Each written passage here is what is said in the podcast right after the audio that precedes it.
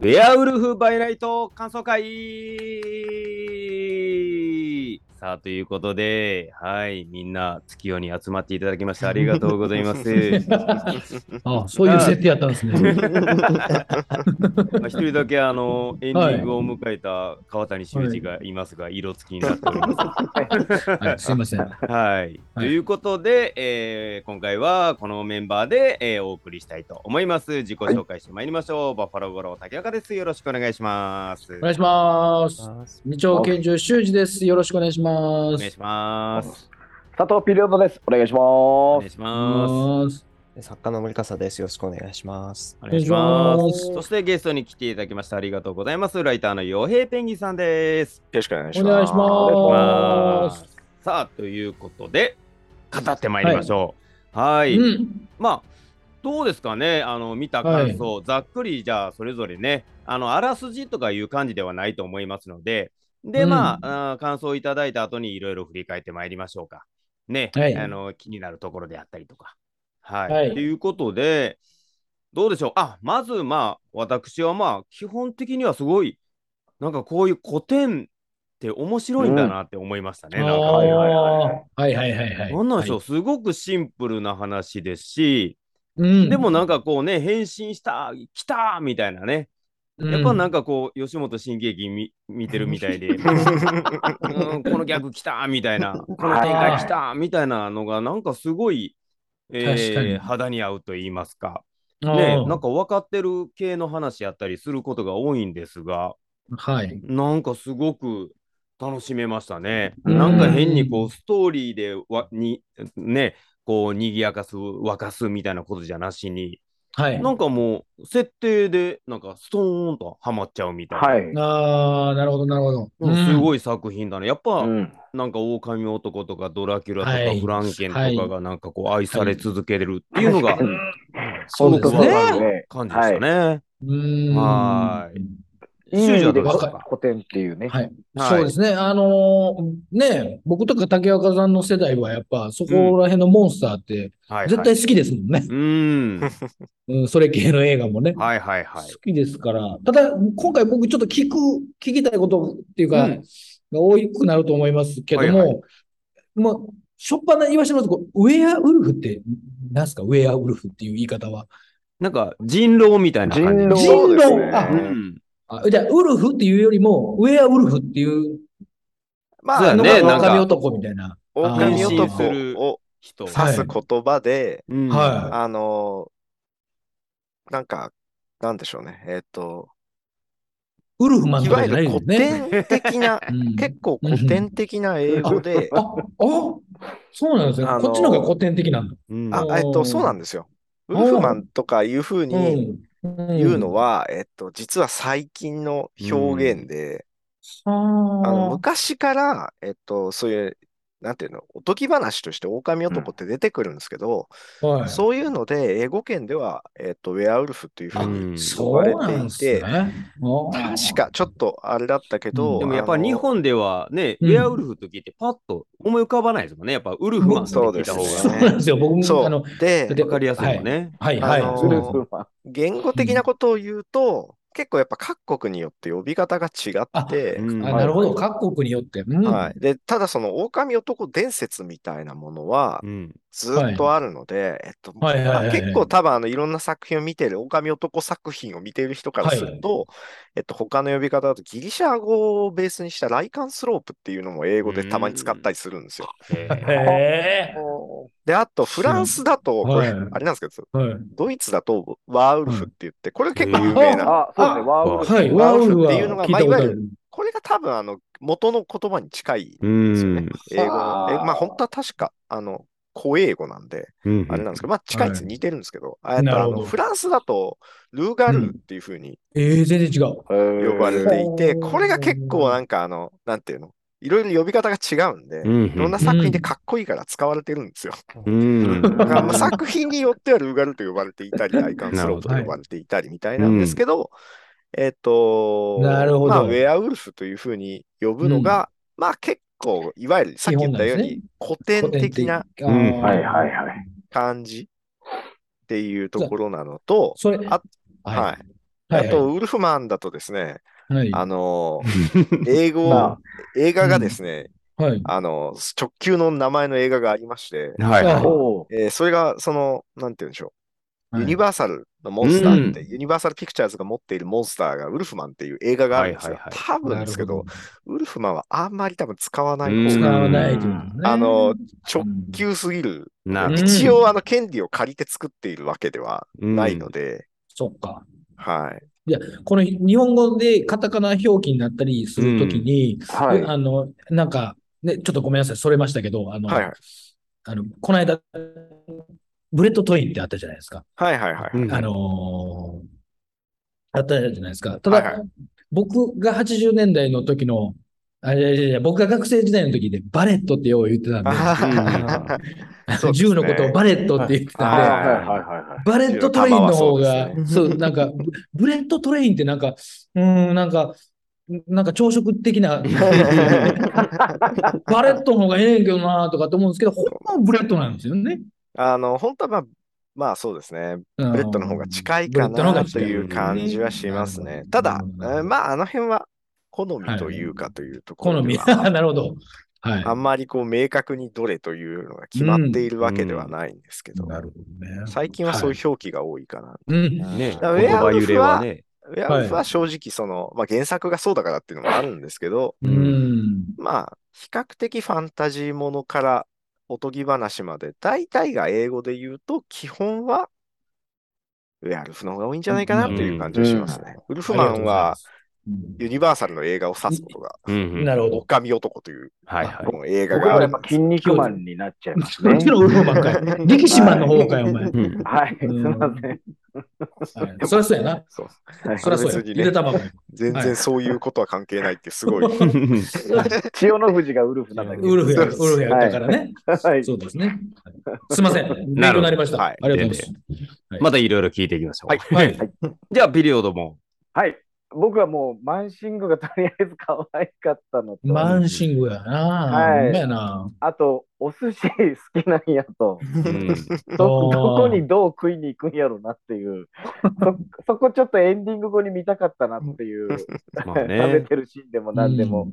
ちょっと見たいなってのはありましたけど、本当にあうんの竹岡さんも審査も言っていただきましたけど、その古典というか、オープニングから、ちょっとうん。ああ、いい昔ね。あのれディズニーねっぽさとか、まあまあ、昔の映画のあのオープニングの感じと、うんうんあとあの変身シーンですね。あのああ。光光光によっての、うんどんどんどんどん変わっていく、あの感じとほんまかやが。な。意外とやね、っぱ CG はい使わずに結構ね、うん。なんかあのそうでですねどっちかというと、チャチい感じの、良かったはい。昔の感じの ねい、や、そうですよね。なんかすそうなんごですぎない。なんあか、と、本当にここっちじゃないんですよねそうそうそうそうなんですよ。僕もそれが気になって、やっぱ、こっちじゃない、昔のあのはい、人がうん。あのねあ、のそれこそ壁画あれはですけど。壁画は割とちゃんと狼の顔になってたけど、うんうんそうかそうや な。 そうなんですそよ。うなんですよね。多分その上も狙ってやってるとは思そううんですねですけどね。だからまだうんその後、うん真の変身じゃないとか、なんかすごい25%。、やっぱ昔風の雰囲気もそうですね。かもしれなくはていよかったですね、はいそのいや、辺も。すごい、なんで面白かったです。う、うんんありがとうございます。い森川さんもありますかはい、えーと、そうですね。ん僕が思ったのは、やっぱり、久々になんかこういうホラー映画を見たなっていうのと、うんやっぱりちょっと、と、えーと、監督の僕ちょっとインタビューを読んだんですけど、あの、はいはいこちらにあの、すごいうんホラー映画の雑誌をちょっと込み込んでもらったやつなんですけど、これを見たときに、なんでこのウェアウルフ・バイ・ナイトをやりたいかっていううんこ。とをちょっとうん監督は言ってて、まずその、もう監督することは決まってたんですよ、マーベルの。うんえージアッチーノでしたっけ、はいはい。ジジャャッッキーキーノノさん。ジアッチーノさんは、はいあの、うんえっ、と、まあ、スパイダーマンとかの楽曲をやってたんですけど、まあ、ばそれ音こそ楽で有名な人ですよね。ええザ・バットマンとかだったり、作もう曲ほ家です。作曲ぼほぼ、家です。カールおじさんとかなんか。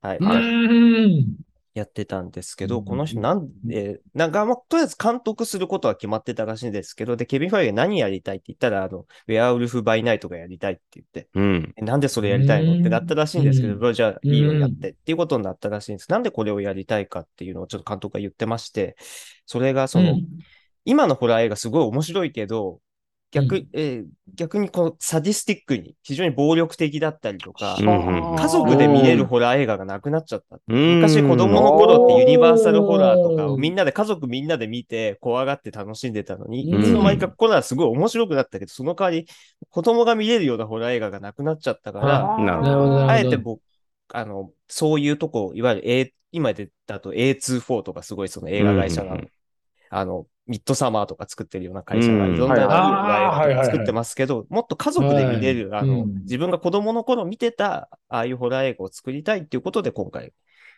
なるほどね。だから今回すごく、あ、だから久々にこういう、で、ユニバーサルが逆にこうやって新しういん、モンスター映画を復活させようとしてたんですけど、トム・クルーズ、ザ・マーミンとかが、あったはいはいはい、あった。あうれはシリーズんにする予定だった。はい。やっで、たやつね。ダークユニニバースってものを作ろうとしたんだけど、うんそれが結局うまくいかなくて、はいマーベルでやったら、あれ、 このもしかしたら、今う後んこういうユニバース作っていくのって、マーベルの方がう。うんなまるほくど。作れるのかなと思っ思ったのが今回の見た感想のまずなるほど。最初に思ったことですね。なるほどね。なんかハロウィンに合わせて、じゃあ、こういろいろ企画が進んでいってっていうことではなかったようね。ん。どうや本ら当に監督が撮りたいよというとこねろ。はいはいやりたかったん噂だと2001年ぐらいから実はもう動いてたらしいでえす。そのうんマーベルスタジオってことではなく、2001年か2011年かなんかにもう、ああ多分、まあ、ウェアウルフ・バイ・ナイトだったら、その、スパイダーマンとかじゃないって、なんか気にせず作れるじゃないですか、映画として。うんレイドとかと一緒の感覚で。だから、映画化するみたいな話はずーっとあったらしいんですけど、うんうん。結局なんかどう作っていいかわかんないまんまずーっとほっとかれてたみたいで。うんうで、んまあ、マーベルスタジオに移ってみたいないろんなあって、で、今回やっと作品としてな、一個も出来上がったと。なるほど。なるほど。というポイントでございましたね。はい。はい。では、そもそもこのね、ウェアウルフっていう、えーまあ、原うん作って言いますか、この世界観ははどういったものなのか、傭兵ペンギンさんにちょっと解説してもらいましょうか。はい。お願いいそうたでしねま。す。はい。えっと、まあ、こうウェアウルフ・バイ・ナイトというのはですね、タイトルであり、はい。キャラクターの名前としても使われたりはするんですが、うん。キャラクターとしてはウェアウルフと劇中で呼ばれること が多いし、ウェアウルフ・バイ・ナイトって、なんかまあ確かに夜の、 夜人狼になうんああいの雨とかになる人はいっはていいうタイトルなので、ちょっとそれは長いん で、基本的にはウェアウルフと呼ばれることが多いんですが、まあはいそれはそれとして、えっと、どういう作品かというとですね、基本的には、えっと、まず大前提としてですね、はい。えっと、マーベルのね、マーベルというか、アメリカのコミックの流れでですね、えっと、スーパーヒーローものが一時期、あのうん戦争が終わったあたあたりからですね、はい。やや売れなくなるんですよ。うーん。で、あうの、んまあ、いろいろ理由はあるんですが、はいまあやや売れなくなって、その時にホラーものが流行り出すんですね。うーん。でめちゃくちゃ流行るんですけど、はい。ちょっとそれは子供に悪影響じゃないかみたいな、そのなるほど。ムーブうんムーブメントがありまして、んその時に、まあ、いろいろこう規制みたいなのが入って、はい。一旦あの、まあ、ちえっ、と、規制みたいなの入るというか、自主規制を行って、あの、の、売るのをとりあえず、ほら、やめようみたいええな時期があったんですね。はいすご、あの、本当に一時期なんですけう。どん。で、その規制が緩和されるぞうん。という風になって、したら今まで、で、その規制されてる間にやっぱりスーパーヒーローっていうのは盛り返すんですよ、人気を。はいはいもうはそい。れアメリカのコミックって言ったらスーパーヒーローってなるぐらいには盛り返すんですね。うんだからその以前の段階だとホラーものもあるし、恋愛ものもあるしみたいな感じでいろいろうん展開されてたんですが、ややスーパーヒーローが強くなってった。はい。で、それが大体1960年代なんですけど、60年代っていうと、もうスパイダーマンとかファンタスティック4とか、いわゆるマーベルのめ主要なヒーローたちはすでにもう勢ぞろいしていて、もうなんかスーパーヒーローの時代が訪れてるっていう中に、えーまあ、70年代ぐらいに入りまして、規制が緩和されるから、じゃあ、ホラーももう一回やり直そうとうん。いうことで、で、かつ、えーマーベルはもうそのスーパーヒーローでユニバースを築えーコミックの中でね、はい。えーユニバースを築いていたので、だったら、マーベルの世界観の中に、えっ、と、ひえーと、ホラーもので、ホラーものをやろうということで、えっ、と、例えばなんですけど、スパイダーマンの中に吸血鬼を出そうということで、えーモービウスが、はいはいはい今年映画になったモービビウスが誕生したりとか、ほぼ同時期にいろいろなキャラクターたちが出てくるんですね。なるほど。その中のうちの一つで、まあ、あのー、狼男をやろうということでうん始まったシリーズう。うんんですね。うんで、完全にあの、ユニバーサル、さっき話題になっていました、ユニバーサルモンスターっていうですね、うユんニバーサル映画がやっていうた、んモンスター映画のキャラクターたちを完全に拝借しており まして、ほう。えっと、ちなみに他はですね、えっと、あの、ドラキュラとかも、ははいい。そのままコミックになっておりまして、うんドラキュラはちなみに、あの、何の変哲もない直球のドラキュラなんですよ。おおほうで、それが、あの、ドラ、 普通に、あの、マーベル世界にいるん で、あの、ドラキュラハンターたちと、 はヴァンパイアハンターたちと戦うっていうコミックがい。うん。展開されて、まあ、それが後々、あの、最終的には、えっと、ブレイドとかがはい登場すなるるほどはいはいおはい話になっていくんですね。まあ、ちょっとこの話はまた後で少し出てくると思いますが、で、ウェアウルフの方はですね、ウェアウルフ・バイ・ナイトの方は、えっと、まあ、コミックは今回ね、えっと、ドラマを見た人、ドラマというか、まあ、今回特番をね、はい。見た人的にも、まあ、ちイメージは近いと思うんですが、別にあの、悪いやつではない、ううんん。狼男が、まあ、ハンターに追われたりするはうい。んっていうお話で、まあ、いろいろなところに、えっ、と、絡んでいくん、うんダークホールドとかと絡んだりしていくんですけど、お話としては。あの、いわゆるそのマーベルのオカルト路線のお話とはい。いくつか絡んでいくんですが、まあでもその中でも特徴的なのが、えっ、と、まあ結構それなりに序盤に出てくる、えっ、と、ムーンナイトというですね、モンスターハンターと戦うんですが、はいはいうん。うんあの、最終的にモンスターハンターであるムーンナイト、まあ、ムーンナイトって、そのドラマにもなりましたけど、はい基本的に月がテーマで、うん。はい。えっと、当初は 銀の武器で戦う、はい月型の銀の武器で戦なうるとほいうどキャラクターで、テーマとしてはやっぱり、狼男が苦手であり、狼男のテーマとして近いもなるのほど。あ狼男ってう銀んの武器が苦手なんですけそど、うですね。はいうん銀でしか怪我をしないという設定なので、が伝統でね。なので、一応ムーンナイトはそういうキャラだったんですが、まあ、最終的にムーンナイトと仲直りするというか、共闘して、えっと、ムーンナイトはムーンナイトでヒーローとして活動していくっていうキャラだったので、あのー後々なんですよ。あの、複雑な設定がついている。へえ。うんなるほどで、その、まあ、そういったキャラクターを生み出すんですが、ウェアルフ自体は、あの、またそうやって、いろんなオカルトキャラクターとうん。共演したりして、はいで、はい後々、えっ、と、出てくるようになる他の、えっ、と、モンスターたちとはいチームを組んで戦ったり、ドクター・ストレンジと一緒に戦ったりとうか、ん。うんいろいろ。あと、そうですね、まあ、チームで有名なのとは、えっと、ミッドナイト・サンズっていう、まあ、そのうん他のヒーローたちが、はいヒーローとかモンスターたちがいるような、そういうブレイドとかがいたようなチームに一時期入ってるみたいなこともあったりしたんで、もしかすると、これからドラマの中でも、ドラマじゃないなるほ映画ドラマの中でも、そういったうん。キャラクターたちとはい。共演するかもなるしほれど。ないねっていう。うんうん。だから、あうんの、アベンジャーズとかみたいな、そういうメジャー、はい。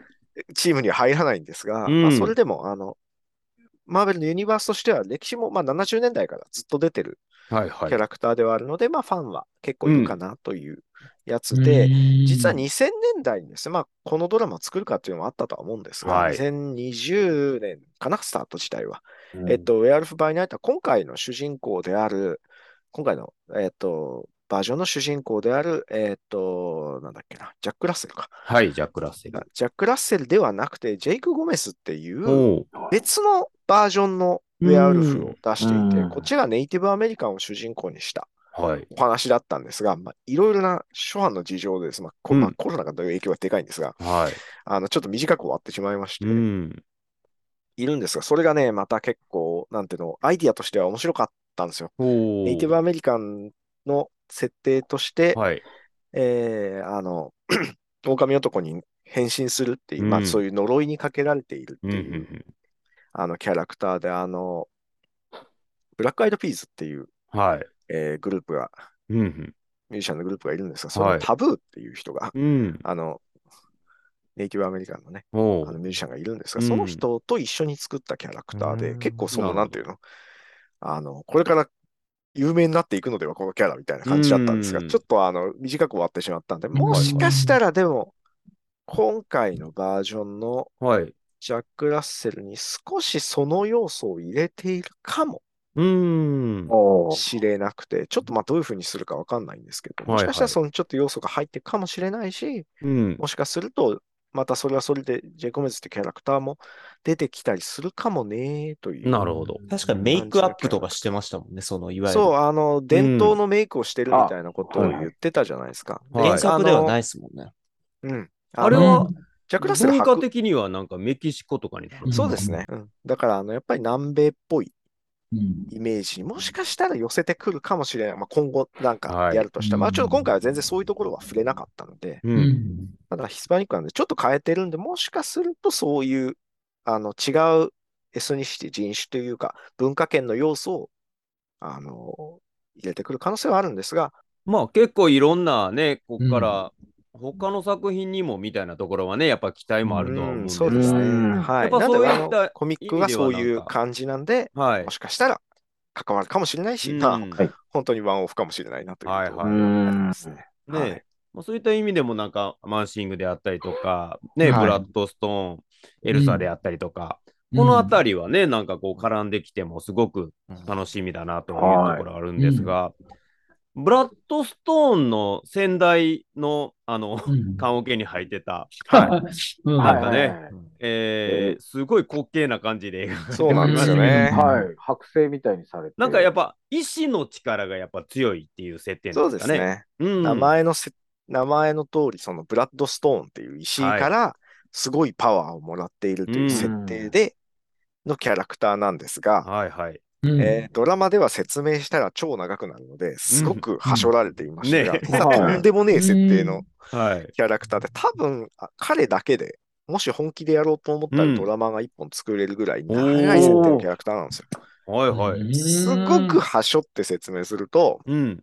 えっと、DC のドラマとかを見たことがある人からすすると、はいバンダル・サベッジっていうキャラクターがいたと思うんですが、おーみたいな感じでですね、長名の原始,、原始人というか古代人なんですね。うんうんで、あの、設定からすると、えー当初生まれたのはハイボリア時代という設定で、ハイボリア時代って何かというと、はい。マーベルがその当時結構使っていた、えーコナンザ・バーバリアンとかコナンザ・グレートのはい。映画になるコナンザ・グレートですけど、あの時代、あの世界の時代、架空のは古い。代が舞台の設定で、要はコナンが生きた時代うんの後半にほう。生まれた古代人である。すごい。うんで、そこでたまたま見つけた不思議な力で、あの、うんすごい強靭な肉体と、あの、その、あの、老いることのない体を手に入れたので、あのースモンスターハンターとして活躍を始めるっていう。なるで、ほそど。れでずーっと生きながら、うんそうやってモンスターハンターをやってたっていう設定うなので、うんんはい。正直、あの、現代に生きるコナンザバーバリアンみたいなキャラクタうん。なるほど。ーでもあるんですよね。なるほどねだ。からちょっとその、なんていうの、キャラクターデザインとかを見ると、はい。正直金髪になったコナンザバーバリアンなんですよ。ううんん。それがあの、ハンティングのジャケット着てるみたいなはいはい。うんデザインになってて、なるほま、ムキムキで、でかいライフルに持ってて、髪がこう長いっうん。はいはいはど。てっていうようなデザインだったんですね。だから、あのー単純に結構ヒーローだったんうん。ちゃんとねで、ハンターとして。そうブラッドストーンっていう意志の力で強くなるんですかそうですね。うい。ん強くなってるという設定なんですね。てか、本当は、あの、ペンダントとかじゃなくて、胸に刺さってるうんおここにと刺さっいてうる設定だなかのらで、今回も刺してた。えね、ブシューと。実際本当に、あの、取り外し可能なんじゃなくて、マジで刺さってる。うん。まあ、ブラッドストーンとうんブラッドジェムっていうのかな、コミックではね。そのパワーを持ってる人の子供だから、うんあの、後継者たちもその力を持ってるということで、別にあのはい石なるに、ほど。石からパワーをもらう、石がないとパワーが出ないわけではない。うんではないってことですね。うんああ、まあ。結構、エルサん。もね、あねの、お斧扱いのおっさんに岩ガンガン当てられてほんまや全然平気でしたもんね。うん。強って思いましたよね。うんただ多分もうエルサがいる頃にはうん死んでるかな、うーうんん、というような感じだったと思いますね。なるほど。うん。エルサはちゃんと受け継いでみたいなところの活躍もあるわけですね。はい。あの、結構、まあ70年代にはもう死ん、えっと、設定上、はい。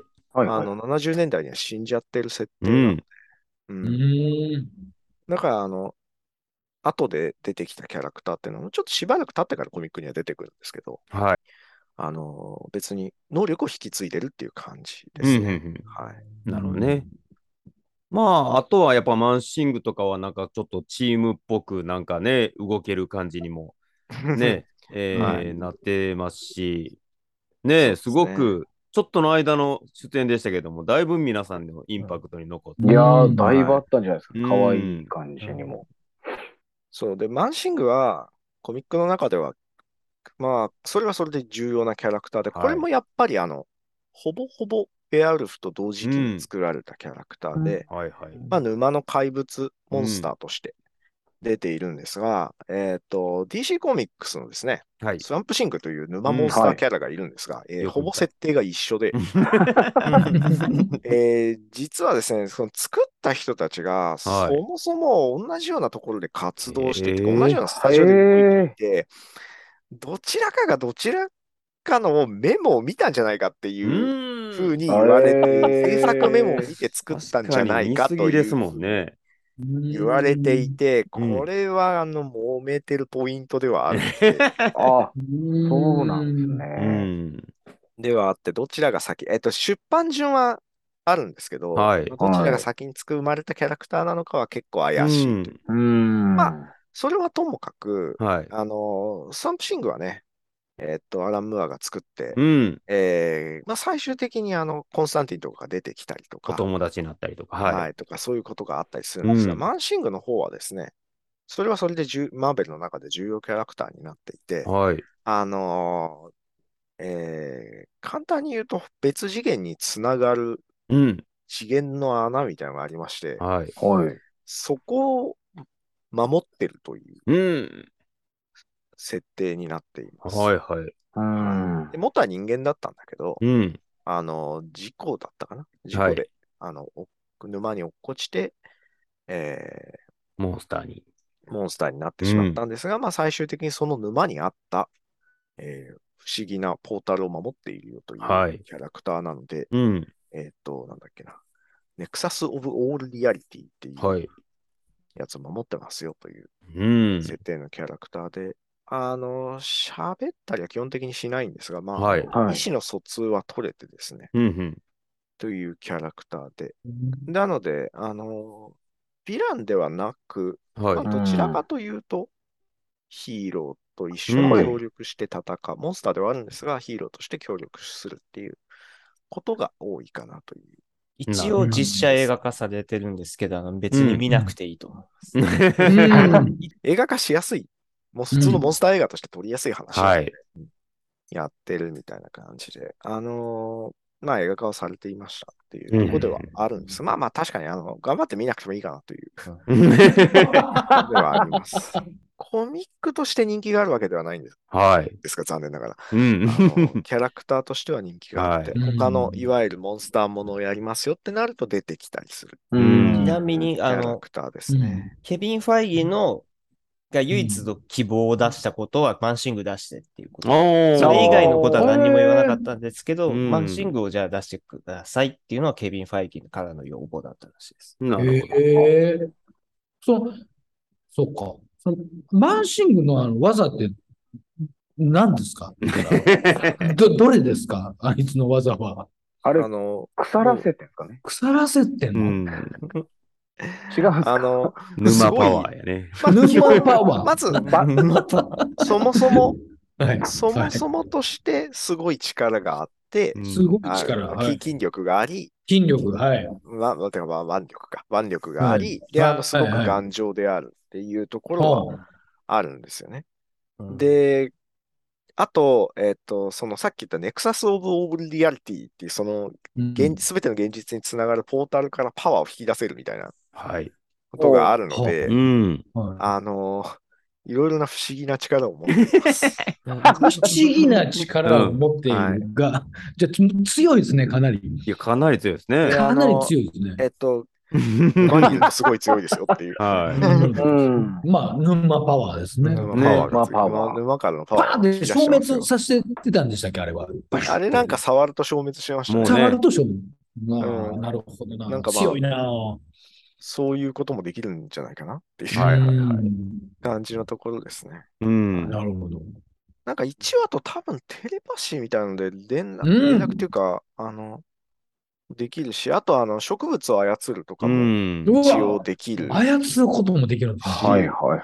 あとまあそのテレポーテーションもでき、まあそのうポわータル近くにあるので、強っポータルのでポきんのータルのポータルの守り手なので、ポータルを移動できるわけですよ、おー別に。うわ別このれ次は元なかに行くなこかともや能ろうと力思えばが。できるし、あまあ、あもすげしえ怪我、怪我をしたとしても多分再生できる。うんなんや、無敵やな。めちゃくちあゃだか強らい。そう、めちゃくちゃ強いんですよ。うんただ別に世界を征服しようともしないし、うん。うんえっと、なんていうの、外へ出てヒーロー活動しようということもしないので、しないという。守ってるだけだと。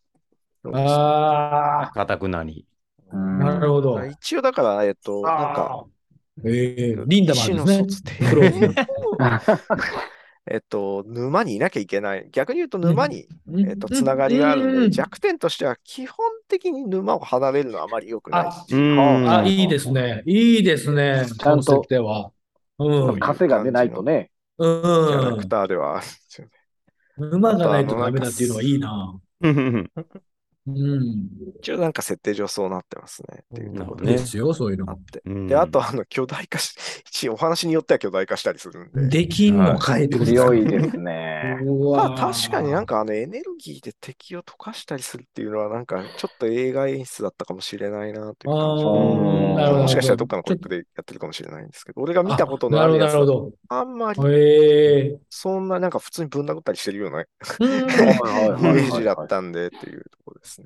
ねあでもあれかなんか3みたいなの出したりするから、まあ実際それの再現なのかもしれない。 3みたいなの出せんね。なんか今ちょっと調べてみたらなんか3を出すみたいなことが書いてある。あじゃあ実際それなのかな。 監督ははい結構音楽のイメージなのに、なんでここでスポーンとこういう映像作品、映像作品は何個か残してるんですか、この監督。うん監督はなるほ短編がスター・トレックの一本なんか短編やったんですけど、お多うへー分もしかして一番大きいのは、えっ、と、多分、うんどえっ、と、ね、YouTube で調べたら出てくる、YouTube にアップしてる映画なんで、あの、えモンスターチャレンジっていう短ー。編映画を実は撮ってて、うん。あの、パットン・オズワルドっていうコメディアンの人はがいるんですけど、えっ、と、エージェント・オブ・シールドで双子、双子の、ああ、いるね。ちょっと太った。はい。だったり、うんモードックの声をやってたりする。あと、うんうんピップザトエ、エターナルでピップザトロルとかの声もはいはい、いたいあた。の、パトン・オズワルドがを主演に迎えて、あのうーん、パトン・オズワルドが仕事で日本に来て、日本のバラエティ番組を撮るっていう、へえ。モンスターチャレンジって、その怪獣の着ぐるみを着て、もう一人うんの、えっと、ソニックとかの声をやってるベン・シュワルツと戦うっていう、うん。まあ、日本のょちっょっと奇妙なバラエティ番組と、とあの、怪獣の特撮映画を混ぜたモンスターチャレンジっていう10分ぐらいの短編映画を撮って、うんおそらくでもそれがほとんど実写作初なんで、あの、うん。それでファイーは多分あとその音楽のセンスとその短編映画見て、なるほど。いけるやよっ。てねってなったって、うんなかなすごかいなば、あの、なるほどね。あれ抜擢ではあると思うんですけど。ううんんまあ、キャリアすごく長い人なんで。はいはい。うんでもやっぱりそでの、本当にいろんなね、作品に関わってきてはいたんで、うん。まあ、やれると。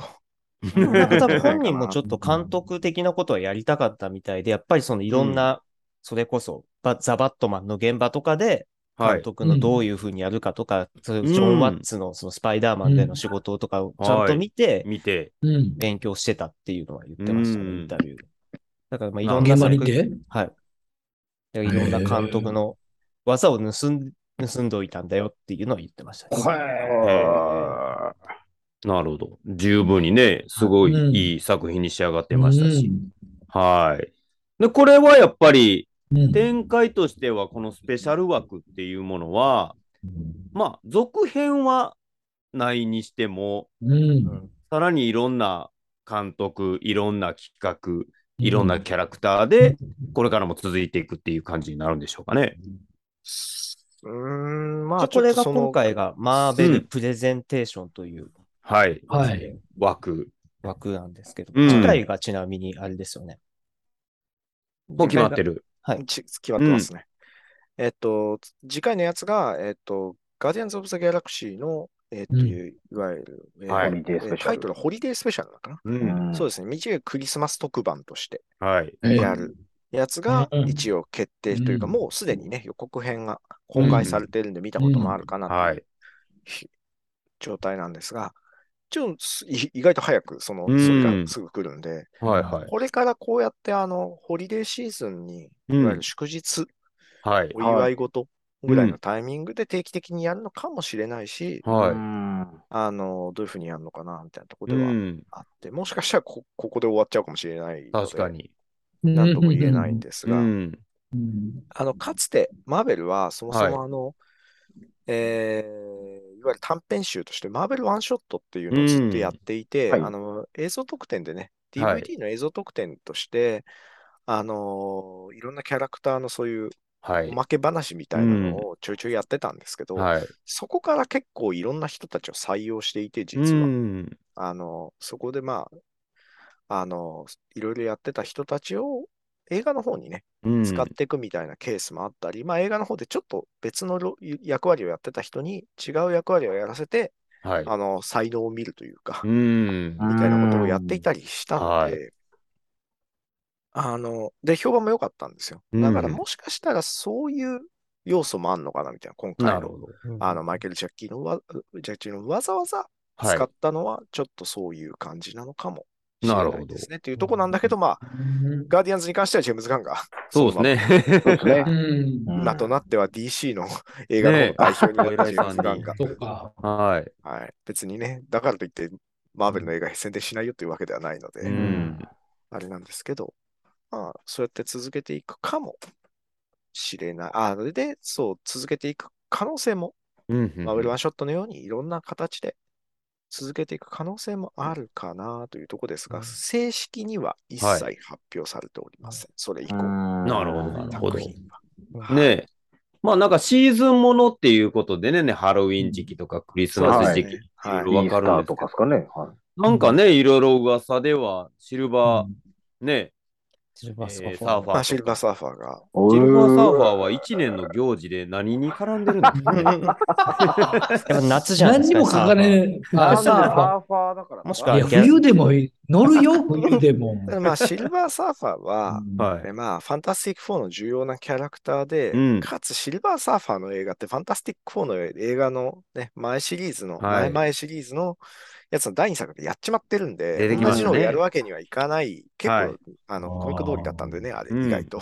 はい。なので、もしかしたらファンタスティック4をやる前とか後に、うん。そういう単独エピソードでファンタスティック4と絡なるむほやどつをやったりして、キャラクターを紹介しとくみたいな。うんなるほど。可能性をギャラクタスというキャラクターがいるんだということを紹介しておくとかなねるほど。ね。まあね。フそうァすンるとタスティック4が楽しみになるような。そういうこというか。可能性もあるんで、そういううん作り方かもしれないです、うんなるほど、ねなるほど。ただ今回の、えっと、オープニングがね、えーはいそのスペシャルプレゼンテーションのオープニングがやや、うん。その、いわゆる往年のテレビ番組特番の前にはい流れるやつのパロディっぽくね作ってあったん雰で囲す気よがありましたね。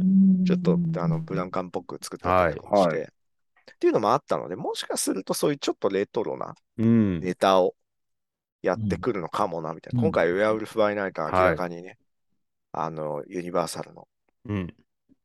そういうモンスター映画のパロディであり、はい。ガーディアンズのホリデースペシャルも正直多分本筋とは全然関係ない、うん。あの、なんかねクリスマス特番の予パ告ロ見デるィ限りにはうい。ん完全にないって言って、あともうちょっとでかい話になるのって、ガーディアンズ地球に来る話ってもうちょっとでかくなるのではと思っていたけど、なんか普通に来てたし、はい。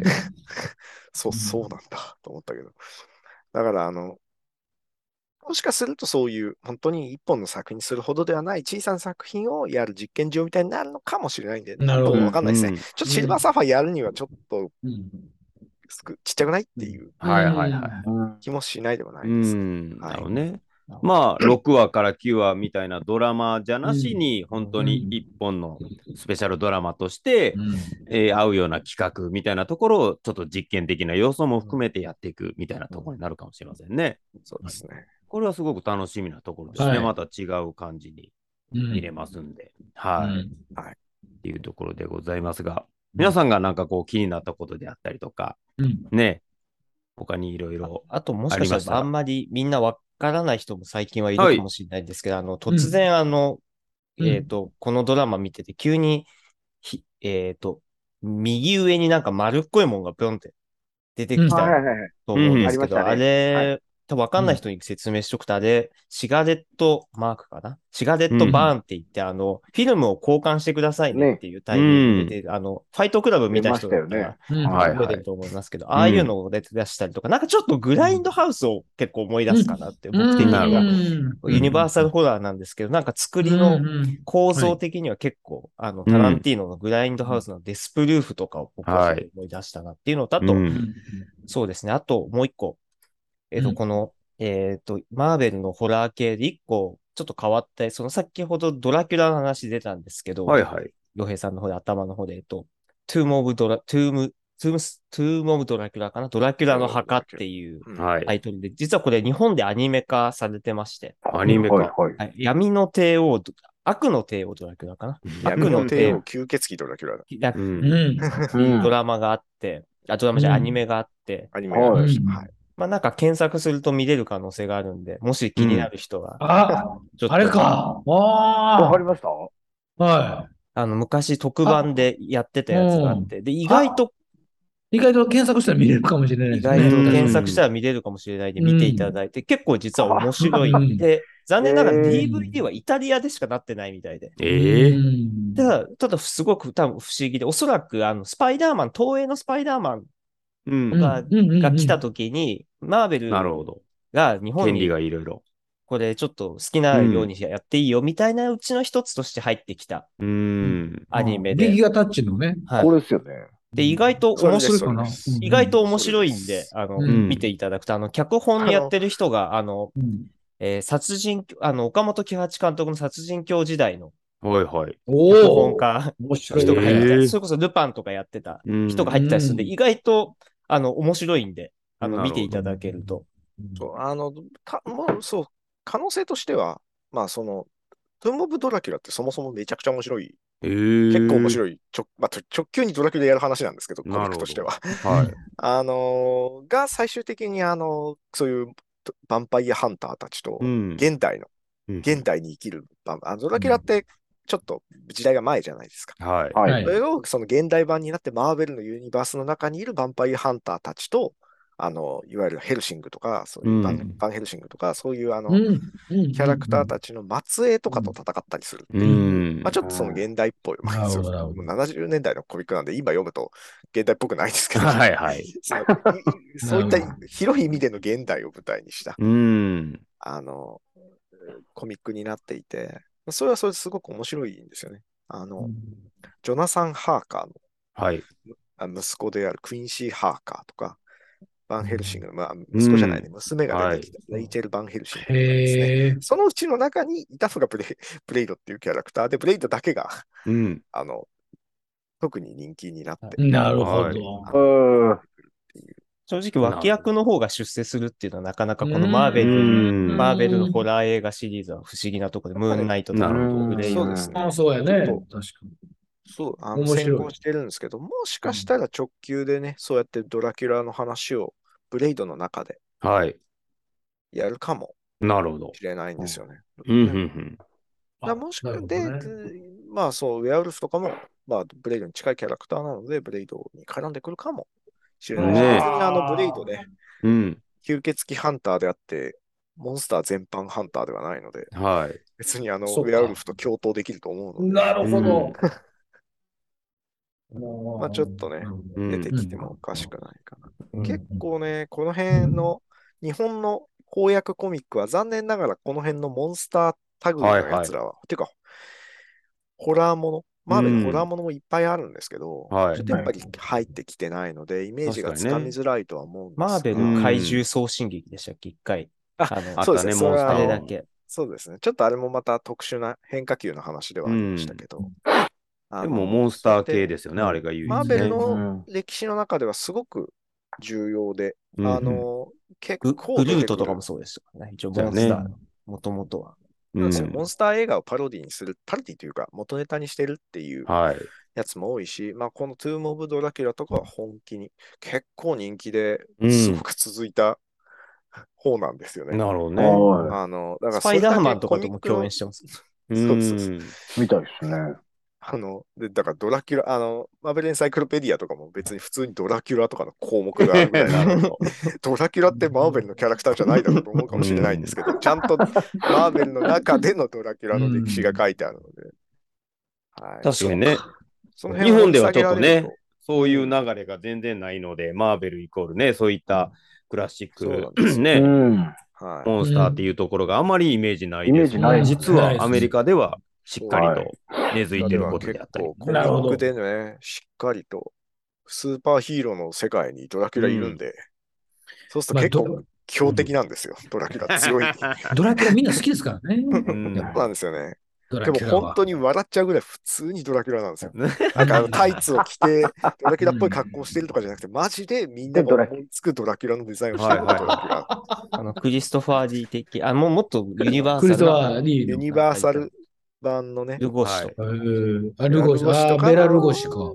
うんデザインのドラキュラが結構出てくるんで、コミック版も面白いんでね、ちょっと英語版しかないですけど、気になる人はええチェッなクしてみてください。ちょっとうん後半というか後半戦になると、あの、いわゆるタイツを着た人たちとも戦い始めるのうで、ん、はないるほど。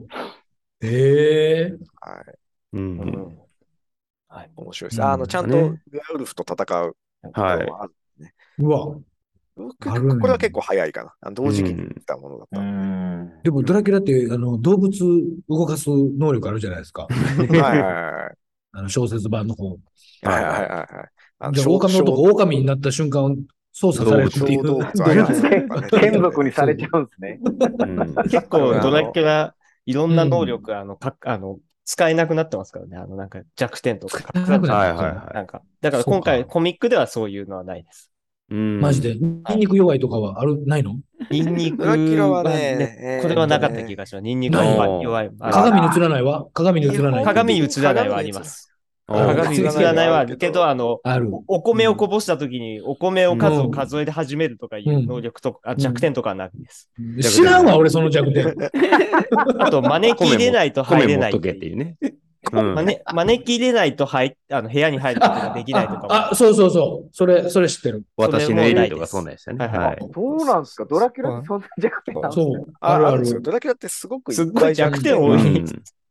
ん弱い点だろらんけ。な、そうそ。いうろんそうなそう。伝承の中でいろんな弱点が語られているので、すそごうくです弱点がいっぱいあるんだけど、でも、あの、一番顕著なのは、あの、杭をね、うん木で打たれると。はいはいそれを杭ではい胸を打たれるとあの死ぬっていう設う定んなんですよ。はい。だから、ブレイドもねはい、当初なるほはど、あの、木のナイフでうん。あ戦うからブレイドっていうあ。なるほどそう絵だったんですが、うんあの、木っのかりもうナイフではドラキュラ以外とは戦えないだろうっていうはい。感じになって、だんだんとブレイドはあの鉄の剣を鉄のね、ちはいゃん背とし中たに。刺すようになって、かっこええそれがな。あの映画で刀になったってう感じです。ん。うん。なるほどな。それ、どっち、ブレイドの杭が剣に変わったのが早いのか、はいヴァンパイアハンター D が刀を持ってたのが早いの か。ヴァンパイアハンターブっレイてすげえ売れたんですよ。うの、わ売れましたよね。でヴァン、パイアハンあの、ただヴァンパイアハンター D がどれぐらいあの影響を与えたかは、うんちょっとなんとも、ブレイド、でもスナイプスには影響を与えたんじゃないですかね。少なくター。まとあ念仏には影響を与えたか。ただねやっぱりあの、すごく、えーっと、ただ、ヴァンパイアハンター D がね、あれなんですよね、2000年代にアニメになって、うんそれが向こうで当たるので、あ、ブおレイードおー。と同時期じゃないかなっていう。うんそのな出たるほどタイミングがなるほどだから、なるほどバンパイアブームだったんですよ、そもそも。なるほなるど。そもそもバンパイエアンディン流行っグてテーたマんで TM ネットワークのやつですね。 それがなんか、あの、すごく向こうで売れて、う翻訳本が出るようになったっていうやつなのおで、ーちょっとまあ映画と直直接の関連は、俺はちょっとし知る限りではないんだけど、もしなるかほどすると、でも、ただうんアートとしてはすごく人気があったので、へーなるほどあの、見た目もしかした重ら視影響はな与るえほどどっかで、まあアーティストはね、敏感なので、日本でこういうの出てるって言ってうん見あてた可能性なるほどはあるけど、はいはいはい。ちょっとアニメと並行なんで、映画版のブレイドと関係があるかどうかはちょっとなるほど。わかんないはでい。すね。ただ、あの、刀刺してんのは映画に合わせてで、その前の段階で剣にはなるんですけど、 ううんん。うん。はない。るほどあの、胸にね、いっぱい木のナイフを刺してるのが、うん当時のデザインだったので、結構も、なんかね、不思議いなや、いいけどな。いい、ないんいかっすけすどね。ごく、うんすごく実は変わったデザインをしているなうん。キャラクターで、ちょっとあのつまんなくしないようにしようという、ちょっと見たことがないデザインにしようとなった結果、なんかすごい派手なレザーのジャケットに。緑、派手な色をした緑色で、なんあかれいで色は、色は固定じゃなくて結構いろいろあるんだけど、なるほど。に、あの、でかいゴーグルをしてるっていうキャラクターだったんですよ。すごい。 あすの、ごいな見たことがない面か白っこいいデザインにしようというふうにうんやった結果、なんかそうなっうて、んそれがでも最終的にサングラスに、はああ、なるほど。派派手な色のレザーのジャケットが黒ののレザーに。になって、 なるほど。うんだんだんとその上あスナイプス版はーはい落。ち着いたカラーリングになるんですよね。うんゴーグルしてますね。こうわーそうなんですよ。。最初ゴーグルしてるんですよね。なるほどな。あいいいいっすけどね。あ結構、あの、うん。なんていう他が結構、いわゆる典型的ドラキュラとかだったりしたので、その中になんか出てくる、あの、キャラクターだったんで、うん面白いんですけどね。うん。うん。素晴らしい。まあ、このデザインが映画に使われるかどうかかないり。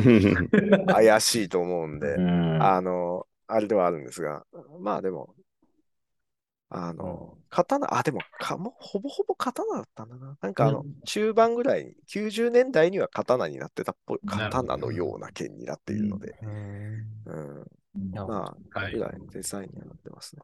まあ、ちょっとその辺も含めて、楽しみなところですね。はいはい。はい。 で私、ちょっとお時間なので、あと皆さんにちょっすいと、ません。えーお任せいたしますので、よろしくお願いします。感想会になるとしたら、次はブラックパンサーが11月のあー10日、はい11日か11月これは楽11し日み。うん。に公開なので、まあ、その感想会と、はいで。そのもう、あ、11月の11日にブラックパンサーで、11月の25でしたっけうん ?23 でしたっけ、えっ、と、ガーディアンズのホリデースペシャそルうでが、すね。そはいのはい。同じ月にありまして、はい。で、12月には、えっ、と、ブラックアダムで、一応、これそうがですね。最 PC 後映画の、のブラックアダムがやるとはいいう感じですね。最後のアメコミ映画になるのかなと、今今年年最最後。後と。はい。日本で見れる日本には見れやるつ。